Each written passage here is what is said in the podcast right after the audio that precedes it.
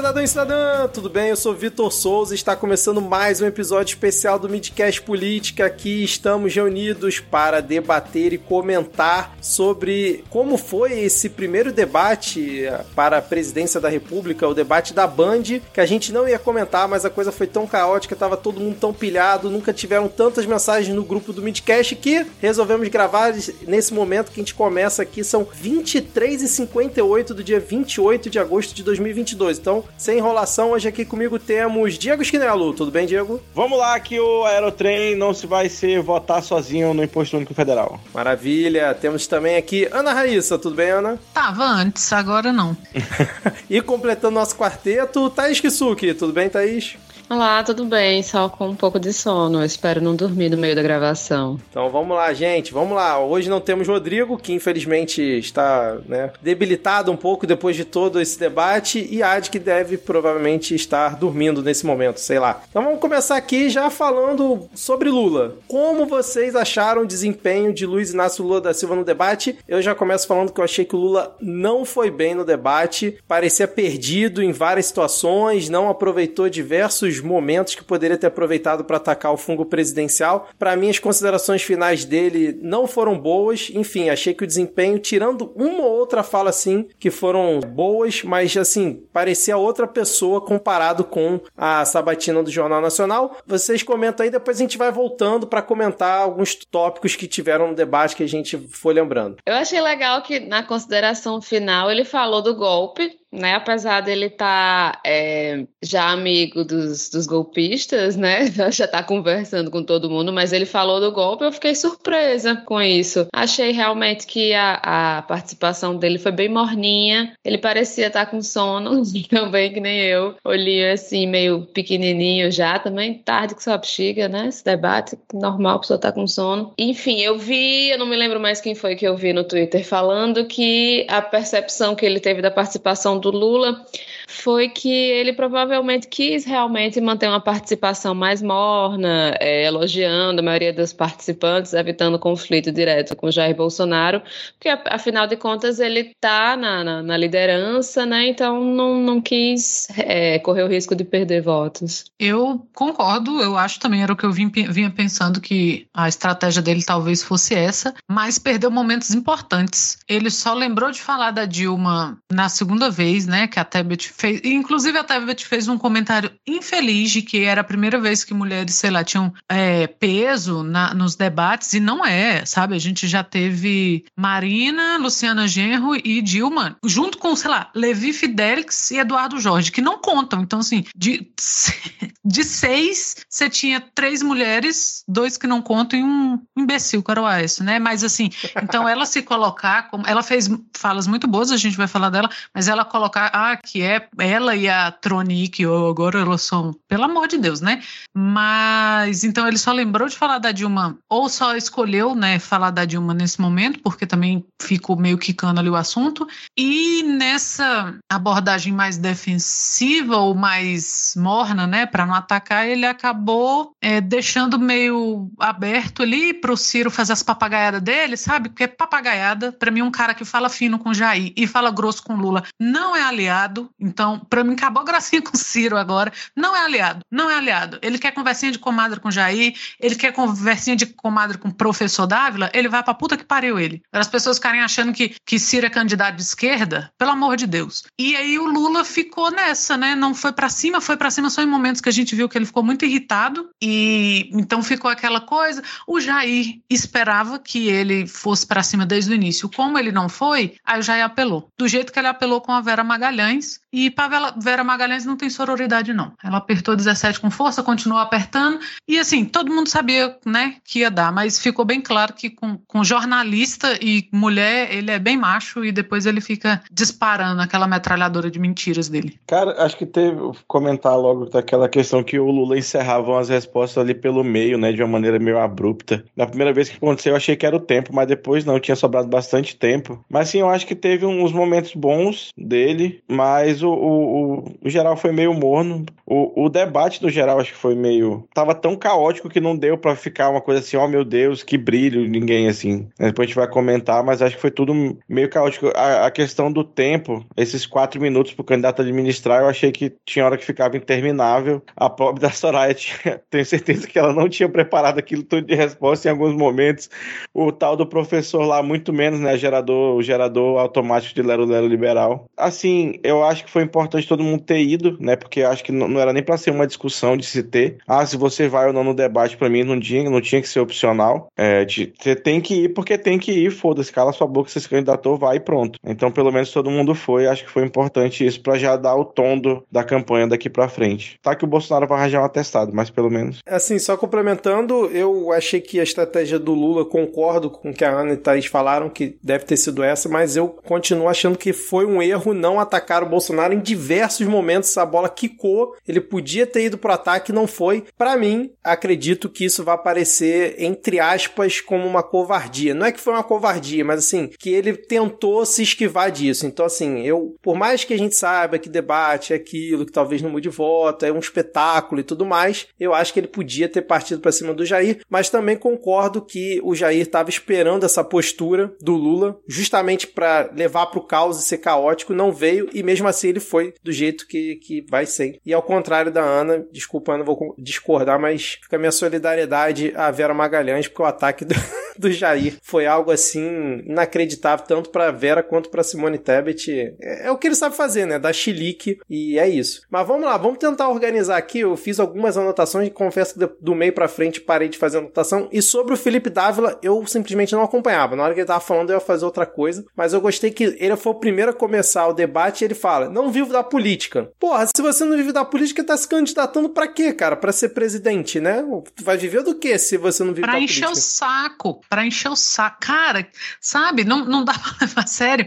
Porque fica assim, até a Soraya Tronic ficou impaciente com ele. Foi. Chegou cara. uma hora que ela tava já assim, puta merda, sabe? Parece. E essa conversa neoliberal, sabe? O negócio com maior cheiro de anos 80, aí fica com, com uma conversa furada, com um papo vazio e não leva a nada e fica repetindo palavras. E fica... Eu também, eu peguei assim, toda vez que eu, que eu parava para prestar atenção nele, parecia que ele tava falando a mesma coisa, que ele tava continuando a mesma conversa. Sim. Mercado. Mas, mas parece, não, não, parecia, não. Era, ele, ele repetiu mil vezes a mesma coisa. Agromercado. Eu achei engraçado que ele falou: tá na hora de votar em quem entende de gestão pública. Disse o candidato que sempre foi da iniciativa privada, né, cara? Como assim? Você vai. Aí o cara e a fala, invertida não, que ele tomou da Tronic foi bem feito. Sobre o sentido, fundo aí. eleitoral, né? É, é é. Tronic, porra, quase levantou a bandeirinha da lista atualizada de comunistas, né? Porque defendeu ali o, o fundo eleitoral que, porra, se dividir por todos os candidatos dá, dá um pouco de dinheiro que precisa do fundo eleitoral, porque a gente não tem doadores com dinheiro igual o Partido Novo tem, mandou na cara uhum. dele, né, cara? Uhum. Foi, foi. Não, e aí Algumas das surpresas desse debate foi essa resposta dela. É. Aí ele lançou, não, a gente vai reestruturar a carreira dos professores, não sei o que, aí depois, é, aí ele tava no script, né, ali pra parecer tragável, aí depois o debate foi passando, ele foi vendo, todo mundo já tava botando as manguinhas de fora, ele falou, tem que privatizar tudo nessa porra! oh, e tem aqui uma, uma pesquisa falando sobre beneficiários de, de recursos é, privados, né? Quem, quem recebe financiamento privado. Aí, 82% dos candidatos que recebem financiamento privado são homens brancos, 9% são mulheres brancas, 8% são homens negros e 1% são mulheres negras. Queria até ver de onde é a, a, a fonte, mas se eu procurar vou perder muito tempo. De qualquer forma, tem no perfil do Jeff Nascimento. Excelente. Assim, é, são os únicos comentários que eu acho que vou fazer sobre Felipe W. Se vocês tiverem mais algum, a gente aproveita agora e já tira ele das comentários, a gente segue com o restante. Eu tenho mais um só. Hum. Vai te fuder, cara. Vai cuidar do porra do teu banco. Porra de encher o saco com esse gerador de lero-lero. Eu tô, eu tô virado no, no, do Ramones aqui, entendeu? Tô no espírito Só... do Ramones. E só para quem, né, quem tá ouvindo a gente não percebeu, é o mesmo personagem do Amoedo, eles só mudaram o ator, tá? Então, não levem muito a sério. Não, pior é que ele consegue ser pior ainda do que o Amoedo, né? Nessa coisa assim, ele, ele era um candidato de 2018, nessa coisa não sou político, que era moda, né? De ver que esse ano já não é mais tão moda e o bicho ainda tá nessa tendência. Não, pra e isso aí faltou um mochilão pela Europa para ele poder pegar um, uma malemolência, entendeu? aí eu tava vendo na, na, no perfil da, da Band, da, da rádio da Band, que foi exibido também no canal Terra Viva e no canal Agromais TV. Então aí o Felipe Dávila tava falando diretamente com o público deles, que ele não tirava o agro da boca. Bom, aí na sequência a gente teve ali a Soraya Tronic é, começando a sua fala no debate, dizendo que não era algo corajoso fugir de debate e tal. Eu não entendi muito bem, porque tava todo mundo lá, então não sei para que, que ela tava falando isso. Não deu tempo de mudar o texto. Sim. Ela, ela já foi com aquele texto pronto para caso um dos dois não fosse, aí ela esqueceu de adaptar. aí depois ela cita o imposto único federal que ela vai fazer e tal, mas depois passou o debate inteiro sem citar. É, aí, pelo que eu notei aqui, aí segue na sequência com a Tebet, que já chegou com os dois pés no peito do Bolsonaro, e já fica aqui a nossa verificação de que Simone Tebet escutou o Midcast Política, analisando a entrevista dela no, no Jornal Nacional, porque a gente criticou exatamente isso, criticou que ela não foi incisiva, não falou mal do Bolsonaro, e ela já, na primeira fala, já chega com os dois pés no peito do, do Bolsonaro, e foi uma coisa que durou durante todo o debate, cara. Ela atacou muito o Bolsonaro ao ponto do, da base bolsonarista, eu fiquei acompanhando aqui, perguntar se Simone Tebet estava com a estrelinha do PT é, no peito por ajudar, entre aspas, o Lula no debate. Ou seja, sentiram os ataques dela ao Bolsonaro, né? Vocês encararam dessa forma também? Simone Tebet, craque do jogo nesse debate? Eu acho que ela foi quem se saiu melhor, né? Nós, bom que nossas dicas aqui do, do Midcast ajudaram ela aí, a participação dela no debate. Ela entregou o que a gente queria, né? Essa coisa da cobrança do Bolsonaro. Ela quer roubar os, os, os eleitores dele, né? É, tem, deve ter aí uma interseção entre os eleitores dele e quem votaria na Simone, mas é, também essas, essas questões de, de falar sobre. Se, se falou, falou sobre o feminismo, né? Ela se declarou feminista. Claro que a gente sabe que é um feminismo liberal, mas querendo ou não, no, no Brasil de hoje, se declarar feminista liberal, quer dizer, se declarar, uma candidata se declarar como feminista mesmo que liberal já é um, um avanço, né? Uma candidata à presidência liberal, né? De direita. E, enfim, também essa coisa dela ter citado a vice dela, né? As pessoas com deficiência foi também mais uma dica aí que a gente deu no vidcast. Então, eu acho que sim, eu acho que ela foi quem se saiu melhor nesse debate. Com certeza, não, não tem dúvida. Assim, enquanto a gente estava assistindo, a gente estava conversando, né, entre nós e já estava todo mundo, ah, a Tebet, a Tebet. Eu acho que em debate tem que ter esse candidato, sabe? E que, assim, com todo respeito a Tebet, é o candidato que sabe que não vai ganhar. Então ela pode se comprometer com isso, com aquilo, ela pode enfiar o dedo no olho. Ela... E o meu sonho é que todo mundo pudesse fazer isso, né? Mas não é a realidade. Então ela cumpriu bem esse papel. Ela lembrou de coisas da CPI que, infelizmente, o Lula não ia tocar no assunto. Ele tocou depois que ela reiteradamente falou disso. Ela tentou puxar, teve um momento de dobradinha ali, ela e a, e a né, que todo mundo brincou que era Simone e Soraya, a dupla, e depois Soraya abriu mão, principalmente quando ela falou que era feminista, e a Soraya fez questão de dizer que não era, não, da pior forma, que ela nem falou, né, ela deu vários exemplos péssimos, ficou assustadíssima com o que a Thaís Oyama falou dela mesma, né, olha, você foi na Jovem Pan e falou merda, eu? Ah, é, fui eu mesmo. Essa parte foi maravilhosa, cara. E aí depois, não, é mesmo, eu falei. e aí a Simone ficou meio, tipo, porra, tava tentando levantar a bola da colega, não rolou. E aí ficou meio, né, aquela coisa, ah, Teve Porra. sororidade. Teve, teve, e Soraya não teve de volta. E Tebet teve também, por falar em sororidade com Vera, né? Ela, ela insistiu no, no fato de que a Vera tinha, tinha né, o, o Jair tinha sido escroto com a Vera e meio que provocou dele vir depois querer falar que, que não, que não tinha sido nada aquilo. Chamou de mimimi, né? Então, chamou de mimimi. Se, se tem alguém que ainda tá passando a mão na cabeça dele, imagino que não tenha, né? Nessa questão das mulheres. Ficou claro ali que foda-se o máximo que ele vai falar é da Micheque e do, de voluntariado, que é outra merda, que o governo não tem que estar tá falando de voluntariado. Então, e provocou, né, nesse, nesse, nesse desencadear, a provocação do. Provocou a provocação, é ótimo, né, gente? Mas desculpa, meia-noite 15. Do Jair ao Ciro, né, que foi uma fala infeliz do Ciro para Patrícia Pilar na época, e que o Ciro realmente já tinha se desculpado algumas vezes, mas é sempre bom lembrar, né, para não acontecer de novo. E, inclusive, agora no Twitter, a Patrícia Pilar né, deu, uma, deu uma ótima que no, o Demore ressaltou que o Ciro tinha chamado o Lula de presidente e ela falou que é a forma certa de se referir ao Lula. Então, assim, tá, tá resolvida essa parte. Mas a Tebet, com certeza, craque do jogo. Espero que continue assim, mas eu ia falar que ela tinha que moderar o que ela fala com o Lula, mas não acho. O Lula quis fazer um bate-bola com ela e ela não aceitou ali, né? Ela foi muito bem no que competia a ela e depois mandou um vá se fuder pro Lula ali. Mas ela já disse que no segundo turno ela vai apoiar qualquer um que esteja contra o Jair, né? Então, assim, vai virar a base do governo, então é melhor respeitar o velho. O MDB vai virar a base do governo. Quem diria, não é? Embora ela ache que fala pelo MDB, mas o MDB quer mais é que ela se lasque. Desde Sim. a primeira vez que ela se candidatou, o MDB não queria que ela fosse candidata. Quando ela se candidatou a Senado, o MDB não queria, não apoiou. Agora, de novo, na CPI, o MDB não queria que ela. Então, assim, minha filha, tenha respeito por você, mude de esse inferno. É, o MDB botou o Eduardo Braga lá na CPI, que nem ia, e ela que nem era da CPI tava lá direto, né? Mas enfim. É. Ela realmente foi o, o craque do jogo. Eu acho que essa a, a, tentativa do Lula de, de jogar uma bolinha com ela, eu acho que ela poderia ter aproveitado, poderia ter falado mal dele, mas poderia ter falado muito mais dela também né, falar da atuação dela na CPI e tal, tal, tal, um pouco mais que ficou um pouco para baixo. Assim, agora, é, ela acho que teve as melhores falas, fez, foi quem não perdeu, acho que nenhuma oportunidade de atacar o Jair, enquanto estava todo mundo naquela palmolescência ali. O Ciro, então, naquela pergunta que ele fez, foi, é, tu foi brilhante dizer que agora é sem, sem conversinha mais com o Ciro, cara. Depois dessa, dessa postura dele com o Bolsonaro nesse debate, foi bem escroto. Mas a,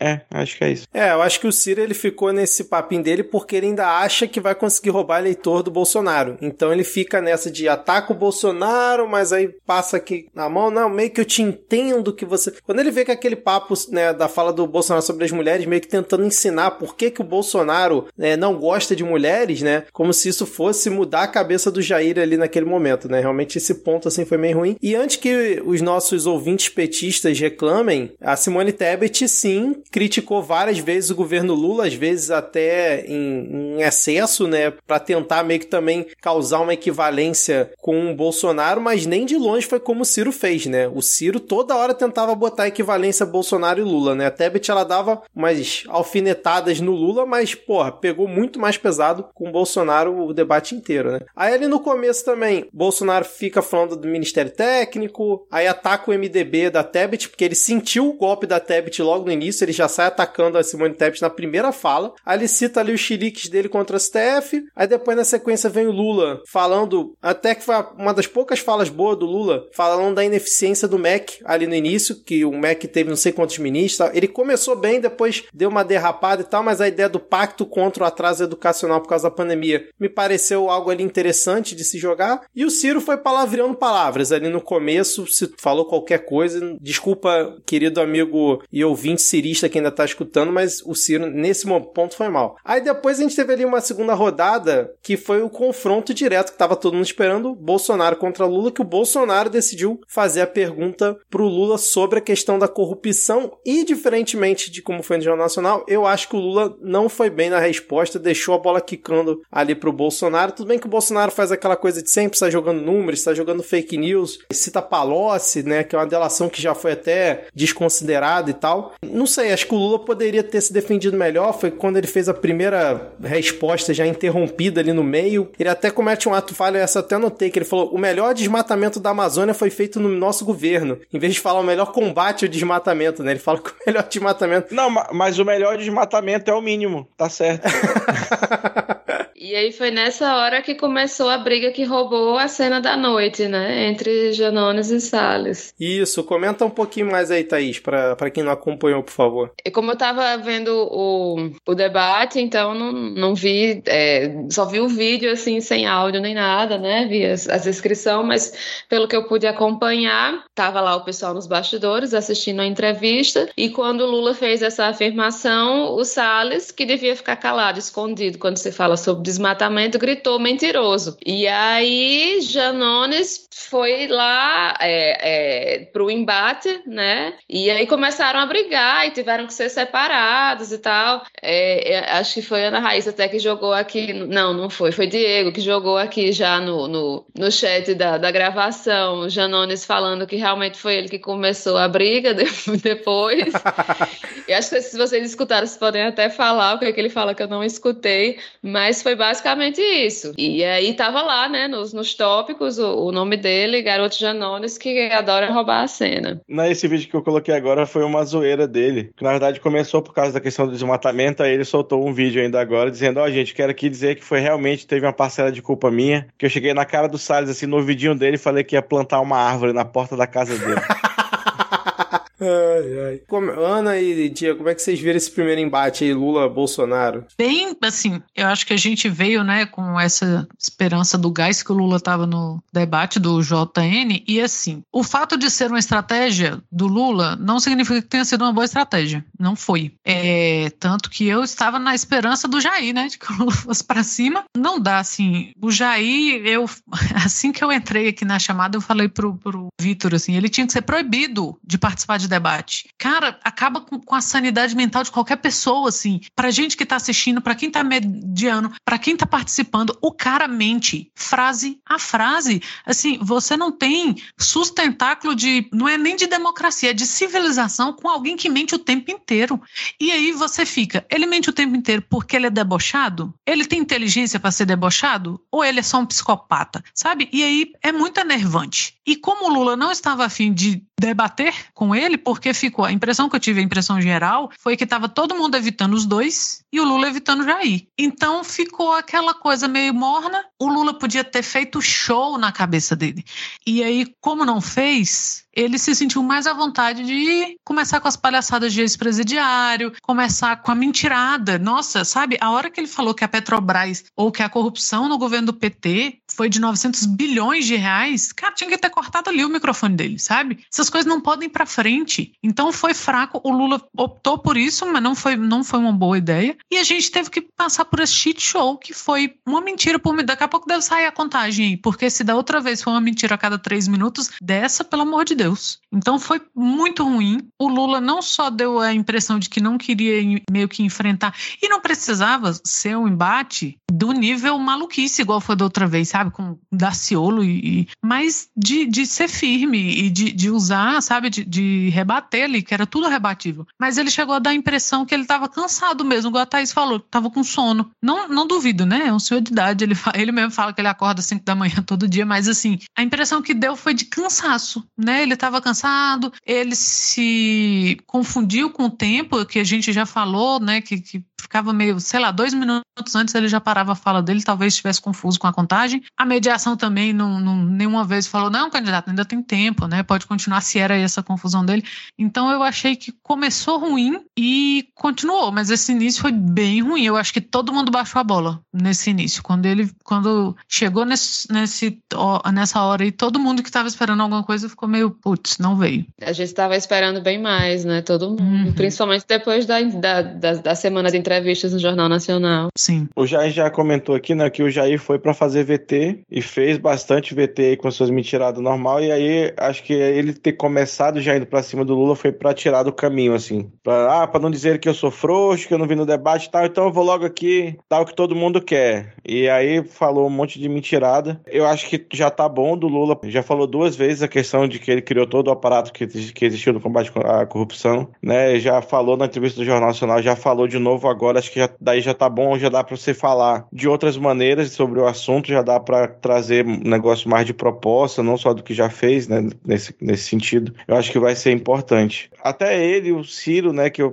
que eu foram as entrevistas que eu vi, deu uma repetida muito ipsis assim, de coisas que eles falaram na, na sabatina do Jornal Nacional para agora, para esse debate. Eu acho que isso é uma oportunidade perdida para eles, né? Você poderia ir abrindo o leque e detalhando mais as propostas conforme você vai avançando a comunicação com, com o eleitorado. Mas o Lula, é, é, não sei, ele estava ele tava preparado, porque não tem como não estar, tá, né? Mas eu, eu acho que ele não estava, era afim mesmo. Concordo com a, com, a, com a leitura de vocês. Parecia que ele meio que estava esperando que o Bolsonaro não fosse, e aí, obviamente, ele ia também, sei lá, cara. Mas assim, eu acho que o Bolsonaro, a gente falou, ah, ele partiu para cima do, do Lula para falar que não foi frouxo, mas na parte com as mulheres ele foi frouxo, né? Que teve um momento que ele tinha que fazer pergunta ou pra Tebet, ou pra Simone, ou pro Ciro. Ele já tava apanhando da Simone da Tebet um monte. Aí ele, vou fazer pergunta pro Ciro. E qual pergunta que ele faz? Sobre mulheres. Foi total frouxo nisso aí, né, cara? Ah, é, eu, eu até entendo a questão do Lula ter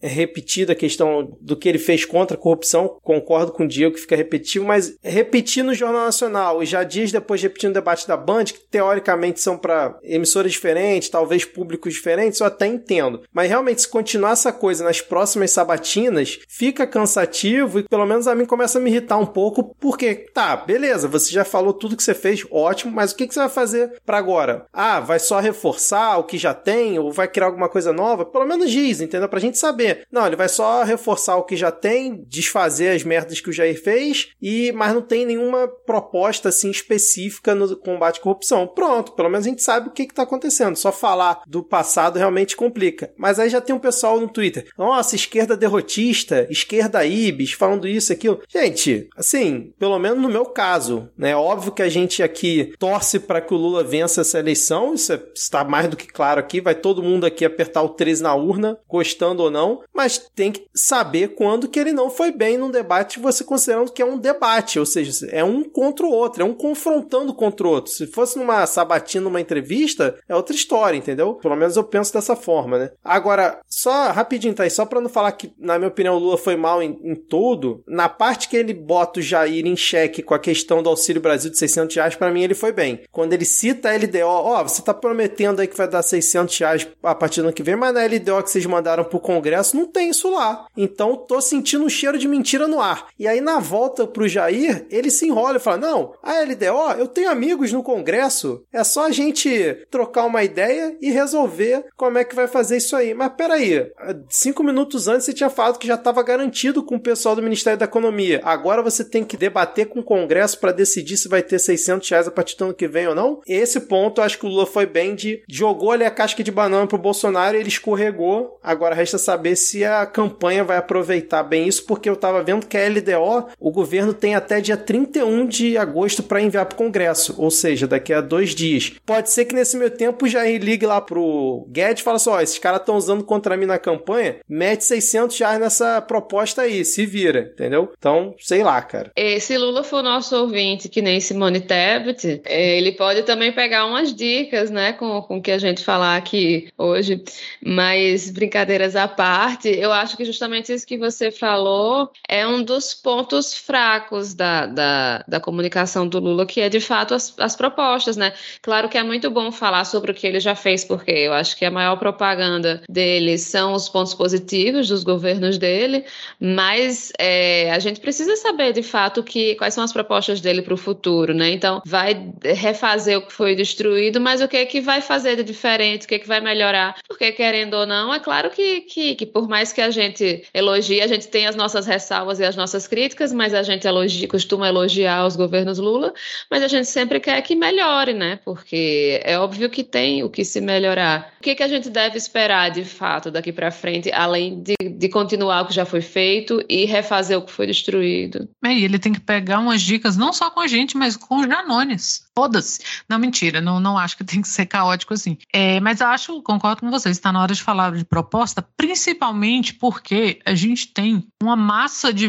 de votantes agora. Pela primeira vez, a gente já falou disso aqui algumas vezes, o pessoal que tirou toda aquela movimentação para a galera tirar, não votou ainda, tirar o, o título. E assim, é muito bom falar de tudo que o Lula fez, porque o Lula realmente foi o melhor presidente desse país. Até hoje. Então, assim, tendo ou não razão o Ciro quando disse que é porque o Brasil estava tão mal que o mínimo que ele fez, né? Às vezes eu mesma digo isso. Mas, sem dúvida, foi. O Lula é o único candidato, quando se fala em fome, ele é o único candidato que sempre, historicamente, se opôs, falou de propostas contra a fome, falou em alimentar o brasileiro três vezes por dia. Então, isso já era motivo, na, na situação que a gente está, isso já é motivo suficiente para qualquer um votar no, no Lula. Mas, se você pega essa galera que vai votar a primeira vez agora, ou que está aí com seus 22 anos, 23 anos, não adianta falar, ah, nós fizemos é, mais universidades no, nos anos de governo do, do, Lula do que de 1900 para cá, né? Que foi quando a gente começou a ter universidade. Porque essa galera já nasceu no Brasil que eles davam esses direitos como garantidos. Então, Bolsa Família era um direito garantido, é, fiéis, é, universidade, vários campos. Aqui em Brasília mesmo, a UNB passou a ter campus, antes camp, né? Antes só tinha um campus. Sabe, essas coisas que a gente dava como, como dado e que vieram do governo do Lula, para essas pessoas, por mais que elas, ah, vou parar para estudar, para ver, para eles não tem apelo, porque para eles já estava assim, sabe? Chegaram no mundo, já estava assim. O mundo já era assim. Então, sabe, você vai me prometer que o mundo vai ser o que eu conheci?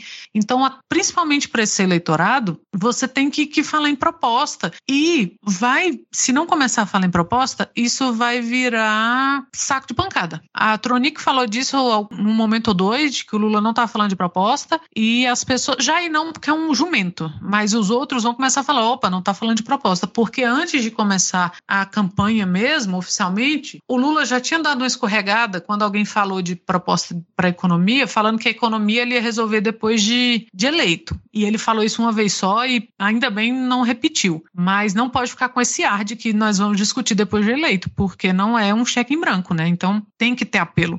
E para essa galera, você tem que ter apelo para essa galera mais nova, porque senão um discurso da Tebet, ele é muito principalmente para as mulheres, quando você não está meio ali desiludida com aquilo, ou você nunca votou, nunca. É um bom discurso. E se você tiver um jovem cabeça oca, você tem o Felipe W. Então tem para todo o gosto do jovem.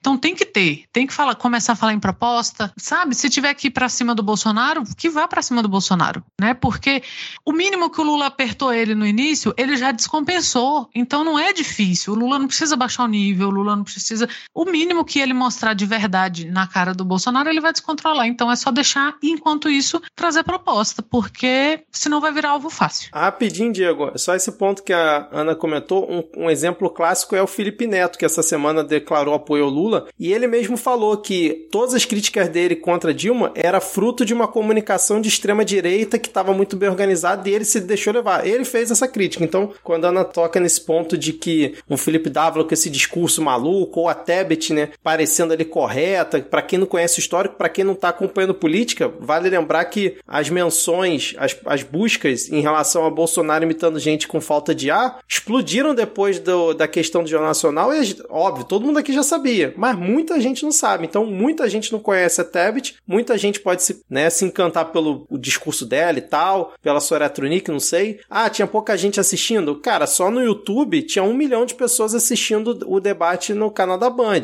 Sei lá mais quantos tinham na TV. É pouco representativo perante o eleitorado todo? Pode até ser, mas ali ela pode ir conseguindo a, a mensagem espalhar. Então, assim, realmente é preciso ter esse, esse cuidado mesmo. Concordo com a Ana. Desculpa, Diego. Eu acho que é importante apertar o Jair toda hora, não só porque ele, ele tem que responder as merdas que ele fez, mas porque ele precisa quebrar. Debate é sobre imagem, é sobre compostura, é sobre você falar bem, porque não quer que ou não, o povo gosta de quem. A gente tá aqui tecendo elogios a, ao ser humano horrível que a gente sabe que é Simone Tebet, porque ela foi bem no debate, entende? Então, é, é o debate, a principal questão dele é passar essa imagem, vender esse peixe da, da, da, da sua postura para governar. E aí é bom porque o Jair ele quebra com qualquer merda, então você tem que apertar para ele quebrar. Ele levou aquela perguntinha é, meia bomba lá para falar sobre mulheres preparadas, porque ele sabe que é onde ele tá, é quem vai decidir a eleição e é onde ele tá fudido. Então tem que colocar, tem que fazer ele atacar, ele botar a, as garrinhas para fora. Infelizmente, gente vai ser agredido no processo porque ele é assim. Mas tem que fazer ele se descontrolar, ele se descompensar, porque ele tem que mostrar que, que a, a, porque o povo que tá na, na, no loop da comunicação dele só vê o, o cara bonachão, rindo e tal, contando piadinha, andando de moto, dando grau de jet ski. A galera não sabe quem é, quem é, quem ele é com os opositores e, e quando sabe,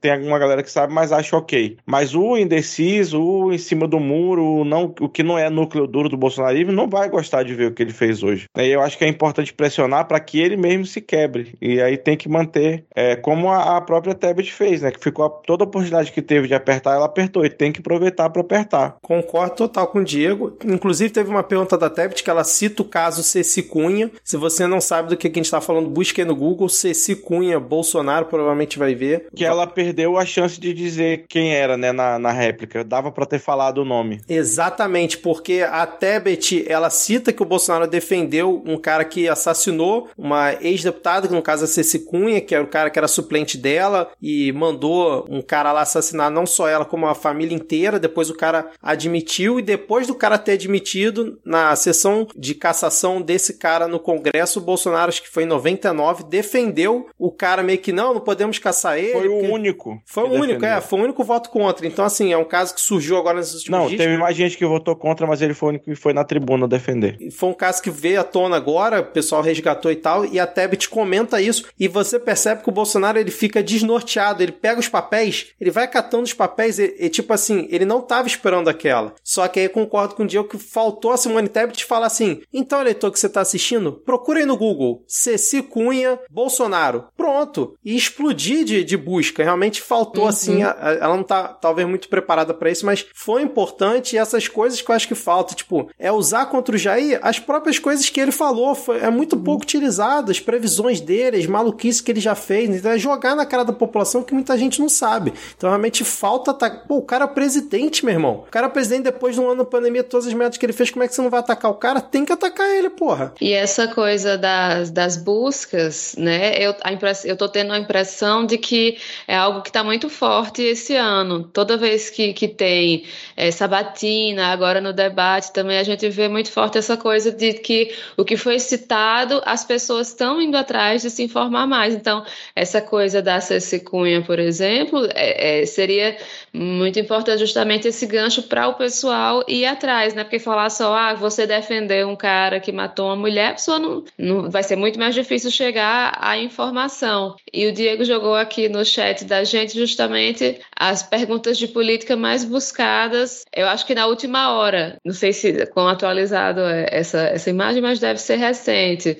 Então, tem aqui alguns dos, dos cinco temas mais, mais buscados foram sigilo de 100 anos, quem aprovou o fundo eleitoral, o fundo eleitoral e quem votou a favor do orçamento secreto, que são coisas, são pautas que são ruins para o, o Jair, né? Entre outras coisas, assim, quem são os candidatos de 2022, tal, coisas mais, mais amplas. Exatamente, cara, exatamente. Assim, ó, tem várias coisas anotadas, mas a gente já tá 40 minutos gravando, acho que não vai dar para comentar tudo, obviamente, senão a gente vai ficar aqui até 2 horas da manhã. Não sei se tem mais algum ponto, algum destaque que vocês queiram é, comentar. Eu achei, eu queria só lembrar que a Soraya Tronic tem uma hora que ela ficou putaça com o Bolsonaro, falou: Eu não tenho medo de você, não sei o quê. E olha só, se começar a falar muito, eu vou entregar tudo aqui. Alô, segurança, delegado, por favor, reforça minha segurança. E depois ninguém voltou no tema. Como assim tem uma candidata à falando que vai entregar tudo, pedindo mais segurança pro delegado que tá lá? E não, não só ela não voltou no tema, como nenhum outro candidato. Se eu sou Lula, eu falo assim: Soraya, você tá me. Tem uma hora que a Soraya fez a pergunta para ele. Fala assim: Soraya, ó, eu peço desculpas, ó, em relação à sua resposta, é isso, isso e isso. Agora eu quero disponibilizar o meu tempo para você entregar tudo que você disse que ia entregar, que você chegou ao ponto de pedir ajuda do delegado aqui para aumentar a sua segurança. Eu tô preocupado com você. O que que você vai entregar? Eu tô falando do Lula, mas podia o Ciro, Abre a caixa outro. preta, Soraya, abre a caixa preta. Já mandava assim, hashtag caixa preta do Jair, alguma coisa assim, entendeu? Óbvio que tá pedindo muito do Lula, mas tinha que ter aproveitado. Ninguém aproveitou. Nem o Ciro, nem a Teb, ninguém. Ficou por isso mesmo. Lembrar pra Tebet aqui, que escuta a gente, para avisar a Simone que ela é senadora. Então, se ela sabe de alguma coisa e ela não falar, é prevaricação. Então, ela tem agora a obrigação de falar. E, e pede a segurança. Lula, gostaria de contar com os seus seguranças agora. O Lula que tá aí andando com a PF pra cima e pra baixo, porque tem que falar, minha filha. Agora não.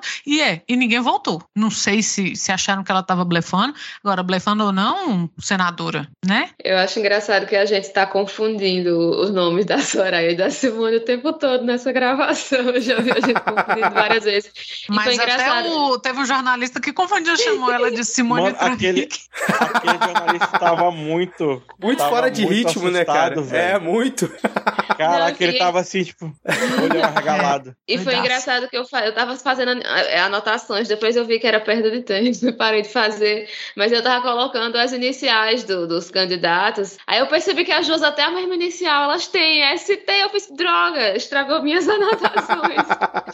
eu queria fazer um comentário antes de, de- de finalizar a minha participação, que é pra gente ver como faz falta ter mais gente de esquerda. Ó, como é chato um, um debate só com gente de direita. Como faz falta ter esquerda. gente de esquerda, nem mais gente de esquerda, né? Porque É, exa- não, é, eu tô falando Lula de esquerda também, né? Vamos botar Lula na esquerda. então, assim, já pensou se a gente tivesse é, deputados da, da Unidade Popular, do PCB? Imagina, Pericles, Sofia Manzano lá. Ia ser muito mais divertido do que haver aquele insuportável do novo falando em, em mercado agro o tempo inteiro sem parar. E você ia ter discussões, porque eu, eu no início falei disso, né? Que tem que ser mais cedo para o trabalhador assistir, mas se você não fala do que interessa para o trabalhador, você vai ficar, sabe? Você vai pedir para. Vou pedir para minha mãe ficar assistindo o, o Felipe Dávila falando de, de agro, pelo amor de falando de privado. Temos que privatizar, temos como se empresa privada fosse uma maravilha, né? Só quem já foi precarizado sabe o horror e a ameaça que é você querer desmontar qualquer aparato de governo que possa, que possa, sabe, te dar ali um, um mínimo de decências. Você falar que o, o Brasil vai funcionar como uma empresa privada, só não sou ameaça, como ameaça para ele que é patrão, sabe? E aí você quer que, que discuta, que o trabalhador escute, que o trabalhador veja a, a, o debate, se você não vai falar de, de comida, se você não vai falar de inflação, se você não vai falar de moradia, se você não vai falar de saúde, sabe? E, tem, e quem é que vai puxar? Não vai ser Ciro Gomes, por mais que ele, que ele pincele. Não foi o Lula dessa vez, por mais que ele tenha falado de algumas coisas que ele fez. Não foi, você tem que ter um candidato, não é colocando só mais candidatos, é o que o Thaís falou, você tem que colocar mais candidato de esquerda, porque é o candidato de esquerda que vai puxar. Tá bom, vamos falar de moradia, vamos falar de, de segurança alimentar. Sabe, porque ficar falando de agro, o agro não alimenta ninguém. Ah, mas é um grande exportador, foda-se, foda-se, vamos falar de comida no prato. E aí você não tem candidato de esquerda, fica essa palhaçada. Aí fica um bate-bola ali, ST com ST, aí fica Ciro Gomes chamando Felipe Dávila de professor. Ai, meu Deus, viu? Não, e se ficar pegando, é, eu acho que tem muita gente que tá presa na eleição de 2018 ainda. A gente tá falando isso da comunicação do Ciro desde que ele começou a se, a se bolsonarizar. Mas, cara, o povo tá cagando e andando pra corrupção. O povo quer saber de emprego, comida no prato, velho. Não tem. Não adianta você ficar falando. Fica- pode ver o, o- o Twitter do, do Marreco lá, ficar falando de corrupção o tempo inteiro. Não tem 10, 10 likes a porra dos tweets dele, entendeu? Então tem que ir vendo e mudando, evoluindo a comunicação. É, eu concordo, porque até porque se corrupção fosse um tema que estivesse né, no topo da- das preocupações, dificilmente o Lula teria 45, 47%, porque se tem um governo que foi atacado por todo mundo, pela mídia, pelo que você pensar, né, in- inclusive por gente que agora fala que votar no, no Lula é o melhor, tipo Merval Pereira, né? Todo mundo atacou o PT e botou essa pecha de corrupção lá. Então, né, se fosse realmente um tema muito importante, não teria talvez essas intenções de votos todas aí do, do Lula, enfim. Mas assim, é uma pena o Rodrigo não estar aqui hoje, Rodrigo e Adi, porque acho que teriam talvez outras visões diferentes aqui da gente. Talvez o Rodrigo não ia concordar com metade do que, das críticas que a gente fez pro, pro Lula, que geralmente o Rodrigo tem uma, uma visão diferente. Talvez ele consiga fazer um adendo aqui para botar as impressões dele aqui no episódio. Não sei, não garanto, mas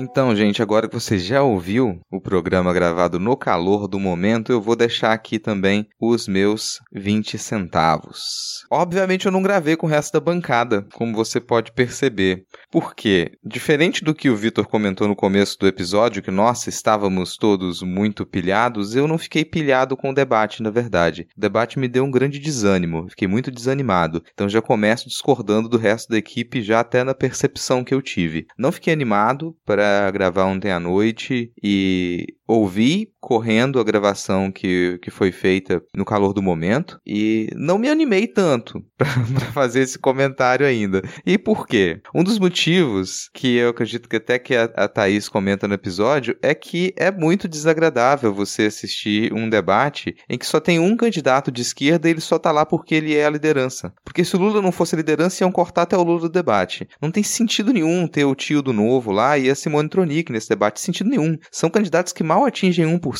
que não são reconhecíveis, assim. Enquanto você poderia ter a Vera Lúcia, que mesmo não tendo uma grande votação, ela é uma pessoa que concorre a eleições seguidamente e ela é reconhecida publicamente. Você poderia ter a Sofia Manzano, que ela tem crescido. Talvez ela chegue ao final dessa eleição com 2% das votações. Então ela deve ficar à frente do tio do novo e da Simone Tronic. Não tinha por que ter mais essas duas pessoas de extrema direita lá. É muito triste ter que acompanhar o que deveria ser um debate, mas com um único candidato de esquerda, e é esquerda nesse momento porque a extrema direita domina, porque senão seria uma centro-esquerda, né? Então isso já bate aquele desânimo. É, outro motivo também é porque a gente não teve exatamente um debate. Não é à toa que o que mais chama atenção nesse debate da Band foi o que aconteceu por trás das cortinas, né? Que é a briga do Janones com o Ricardo Salles. É um pouco complicado quando o debate se organiza para que um candidato ele fale alguma coisa e ninguém precise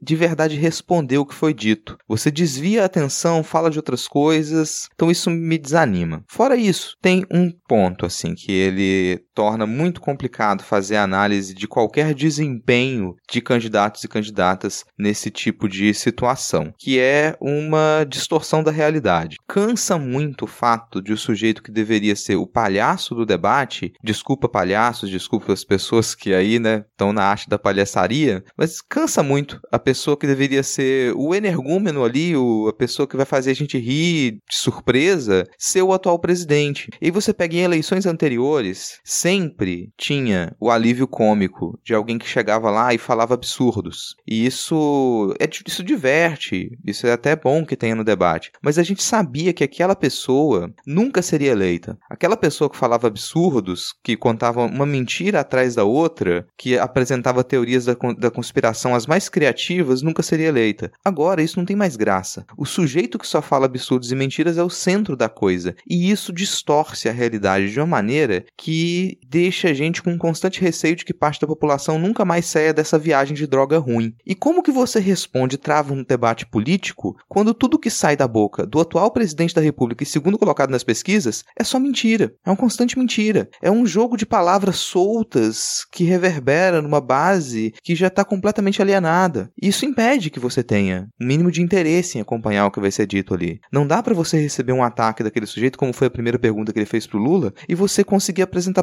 proposta. Mas eu, antes de me atropelar aqui, vamos para esse ponto então. Como eu acho que foi o desempenho de cada candidato, de cada candidata? Muito meia boca. Se a gente tivesse com um debate de alto nível, provavelmente a gente ia falar que quase todo mundo foi ruim. Mas com esse debate meia boca, dá pra gente ver que a Simone ela conseguiu se destacar e a, as falas do Ciro estavam muito bem organizadas. Não estou dizendo que eles foram ótimos, mas pensando na confusão do palavreado do Bolsonaro, que não faz sentido nenhum, naquela quantidade de mentiras, da voz embargada do Lula, da dificuldade dele de escapar dessas constantes acusações e, e relembrar a corrupção. Daqui a pouco eu comento sobre isso. E da falta de traquejo absoluto da Tronic, daquele ventriloquismo do Amoedo, do tio do, do novo, a Simone ela se destaca por ter conseguido organizar ataques ao atual presidente, de quem ela pode tirar voto, e ser articulada. As palavras elas saíam com uma certa organização que permite a quem escuta acompanhar o discurso dela. A mesma coisa vale para o Ciro. O Ciro não desestruturou a sua fala. Então, ouvinte cirista, você é o nosso único ouvinte cirista. Eu estou fazendo elogio para o Ciro. Guarda isso no seu coração, porque os elogios ao Ciro acabam aí. E eu concordo com o que Ana Raíssa falou agora há pouco. Se alguém nesse momento pretende votar no Ciro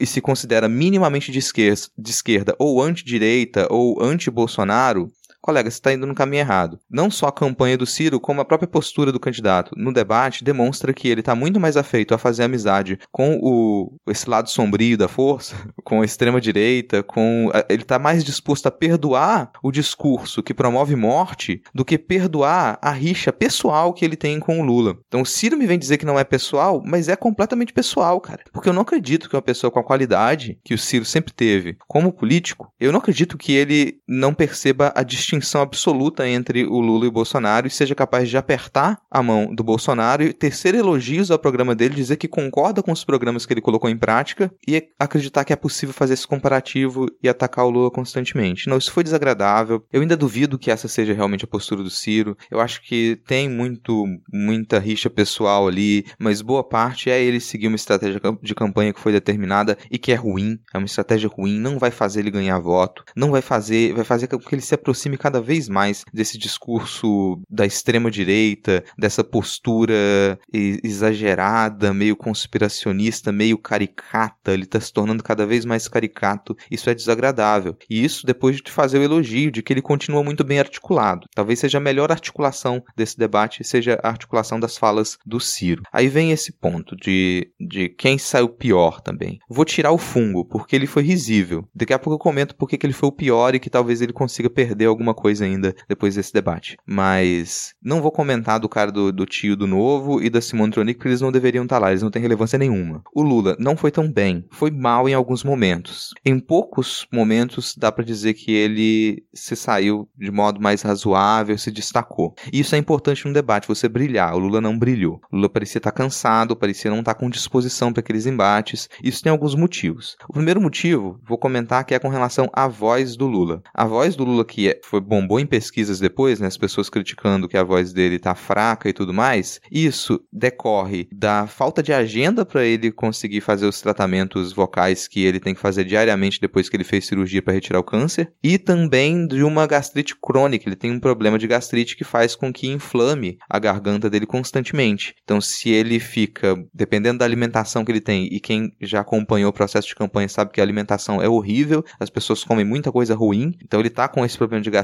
com esse refluxo, isso atrapalha muito a voz, além de não conseguir fazer esse tratamento vocal constante, diário, que ele deveria fazer. Tá aí um problema que precisa ser resolvido, porque independente de ter justificativa, ele precisa demonstrar essa segurança na voz. Ainda que faça sentido a explicação, isso precisa ser cuidado para que ele possa participar dos debates, possa participar das ações de campanha sem demonstrar fraqueza. Então explica-se, mas não, mas ainda é um problema a ser enfrentado. Um outro ponto que é com relação a ele não conseguir organizar as críticas e, as, e se posicionar no debate. Desculpa estar tá me estendendo também demais, né, Vitor? Daqui a pouco eu encerro. Mas é uma estratégia de campanha que eu de início não concordaria, que é, você vai para um primeiro debate e você sabe que todo mundo vai atacar o Jair Bolsonaro. Para que que você vai colocar, se colocar na linha de frente? Você faz o conciliador e você fica apagado, porque naquele primeiro debate a probabilidade é que as pessoas percam votos ao invés de ganhar. Isso não é uma análise necessariamente errada, ainda que não se verifique como resultado, mas é uma aposta muito boa. E provavelmente esse ataque constante ao Jair Bolsonaro fez com que a Tebet fosse ressaltada e o Bolsonaro ele perdesse, ele se tornasse a figura ali que é uma figura que não consegue rebater as constantes críticas, a não ser que ele repita palavras, jargões e mentiras, que é muito fácil hoje em dia de ser desmentido depois. Então isso não não não é necessariamente uma estratégia ruim, mas isso vai funcionar até o final da campanha duvido muito. Duvido muito que dá para manter essa estratégia do Lula como conciliador, como pessoa pacífica, sem ter um enfrentamento direto ao Bolsonaro. Porque hoje o que chama voto pro Lula é que ele é o símbolo do antibolsonarismo. Quando ele deixa de representar o antibolsonarismo, ele perde engajamento, ele deixa de brilhar. Não é mais a época em que o, a estrela do Lula brilhava por si só. É triste falar isso, mas é verdade. O Lula que a gente conheceu e o Lula que tem todo esse histórico, sim, ele continua sendo historicamente o melhor presidente do país. Mas foi essa época em que a estrela do Lula brilhava sozinha. Ela precisa hoje dessa grande sombra e é uma sombra maciça. É, é esse obscurantismo extremo do bolsonarismo. Quando o Lula ele não se apresenta como o anti-bolsonarista mais exemplar, ele não brilha tanto. Então essa estratégia ela precisa ser alterada para outras ações de campanha em próximos debates também. E aí vem para os outros candidatos, onde que eu acho que eles perdem, porque que muita gente ali escorregou. Não atacar diretamente o Lula poderia ser bom, porque não dá para tirar tanto voto dele agora. Atacar o Bolsonaro é fácil, então muita gente atacou o Bolsonaro, porque era mais simples. Você tem menos receio de que ele consiga te, te articular uma resposta depois e rebater a sua crítica. Mas isso mistura algumas coisas, porque ao fazer isso as pessoas deixam de tocar em pontos que são muito sensíveis para a população. Então você para de falar na fome absurda, você para de falar na inflação e você para de falar no desemprego, que é o que toca hoje a maior parte da população. Quase ninguém falou disso de forma incisiva, insistente, demonstrando que isso é culpa da atual gestão, não só culpa dos aspectos da, das consequências da pandemia. O Lula poderia ter pegado esse bonde, não pegou, não foi tão incisivo com relação a isso. E vindo de uma herança de quem acabou com a miséria no país, praticamente, né? Quem tornou, tirou o Brasil do mapa da fome, pelo menos. Então você, tendo esse histórico, não bater nessa tecla foi uma falha. Onde que os demais falham? Na tentativa de comparação de Lula e Bolsonaro. Não sei se funciona mais a carta corrupção, petrolão, mensalão e outros ãos. Isso já foi. Não só as pessoas se cansaram com isso, como elas estão soterradas em miséria hoje em dia. Então você fala corrupção, não tem mais aquela aderência, é só para uma classe média, média alta. Do contrário, não pega. Você falar petrolão, nem pegou esse apelido direito. Mensalão, tem gente que nem era nascido na época. Foi. Isso aí é perda de tempo e o Bolsonaro foi muito nisso. Ele perde. Perde nesse sentido. Para quem tenta fazer o comparativo, também perde. Porque essas coisas elas estão muito distantes na memória de muita gente. Elas marcaram muito como uma crítica para a classe média se tornar antipetista, mas fora disso, não tem tanta aderência. Além disso, tem um complicador. A ideia de parear Lula e Bolsonaro, ela parece que não funciona para ninguém, nem para Bolsonaro nem para outros candidatos. Toda vez que alguém tentou fazer isso, enfraqueceu o próprio discurso, porque precisou quebrar o clima de crítica a um candidato para dar a volta que sempre é necessária para fazer a comparação. Discursivamente, isso faz com que quem escuta retenha o comparativo, mas não a figura de quem promove o comparativo. Quer dizer, a pessoa escuta e fica na mente dela Lula-Bolsonaro. Lula igual Bolsonaro, Lula versus Bolsonaro. Não a figura do candidato que está tentando criticar os dois ao mesmo tempo. Isso acontece porque Lula e Bolsonaro são tão opostos e tão bem vendidos como opostos que você precisaria construir todo um mundo de CGI para fazer colar a crítica simultânea aos dois e ainda colocar uma terceira figura em evidência. Então todo mundo falhou ao tentar fazer isso. Os momentos em que eles brilharam foi o que eles escaparam desse tipo de comparativo absurdo. E, bom, para finalizar agora, quem foi o grande fiasco do, do debate? Obviamente o fungo. O ataque dele a Vera Magalhães tem repercutido e vai continuar a repercutir durante um tempo. A ideia de que Bolsonaro odeia mulheres quando ele precisa, na campanha, ter voto feminino, que é o que ele, onde ele não consegue ter tanto resultado, essa cena ela vai fazer com que ele talvez não vá mais às sabatinas ou aos próximos debates. Porque fica demonstrado que ele só tem a perder indo a debates e a sabatinas. Só que nesse primeiro ele já perdeu um pouco. Então, dali em diante, com candidatos presentes nos próximos debates, nas próximas sabatinas, ele vai ficar com a pecha de covarde, ele não vai conseguir ganhar destaque, a não ser na sua base rígida, na sua base dura, que ela já é muito difícil de ser rompida por qualquer outro candidato mesmo. Então, isso estabiliza o que a gente tem hoje um cenário de provável vitória do Lula em primeiro turno, mas faz com que ele se torne o grande alvo para os próximos debates, o que é a chance dele novamente brilhar ou dele continuar a menos tentar fazer uma conciliação que talvez não funcione para o debate, não funcione para a campanha. É, falei muito, Vitor, desculpa por tanto tempo assim, mas ó, quem está escutando, a gente vai continuar acompanhando esses debates, talvez num próximo, numa próxima sabatina, num próximo debate, se for um pouco mais animado, eu fique para gravar com o pessoal. Do contrário, se continuarem colocando o tio do novo e a Simone Tronic e não tiver mais ninguém de esquerda, só o Lula para receber pedrada, fica um pouquinho difícil de se empolgar, conversar demais sobre isso no calor do momento, né? É isso. Valeu. Falou. É isso, a gente tá gravando no calor do momento. Pode ser que amanhã, 10 horas da manhã, a gente pense: putz, aquilo que eu falei lá no episódio, que merda, tô pensando diferente, talvez já Para assista. mais atualizações, ouçam o programa normal na sexta-feira. Beijos. É, exatamente. Então, assim, foi o que deu para fazer. A gente tava na pilha de gravar. É isso, gente. Então, obrigado pela audiência nas sabatinas do Jornal Nacional. O Midcast chegou ali no top 50 notícias no Spotify, que é muita coisa. Tá no top 10 de política do Apple Podcast. Então, valeu pela audiência e apoia continue. a gente, apoia a gente no PicPay, no Padrim. Valeu, galera. Obrigado. Isso aí, PicPay, 2 e 5 reais nossos planos, padrim, padrim.com.br barra Midcast. Fechou mais alguma, algum comentário, alguma coisa? Tchau, tchau. Valeu. Então, gente, tchau. Valeu. Tchau. Valeu.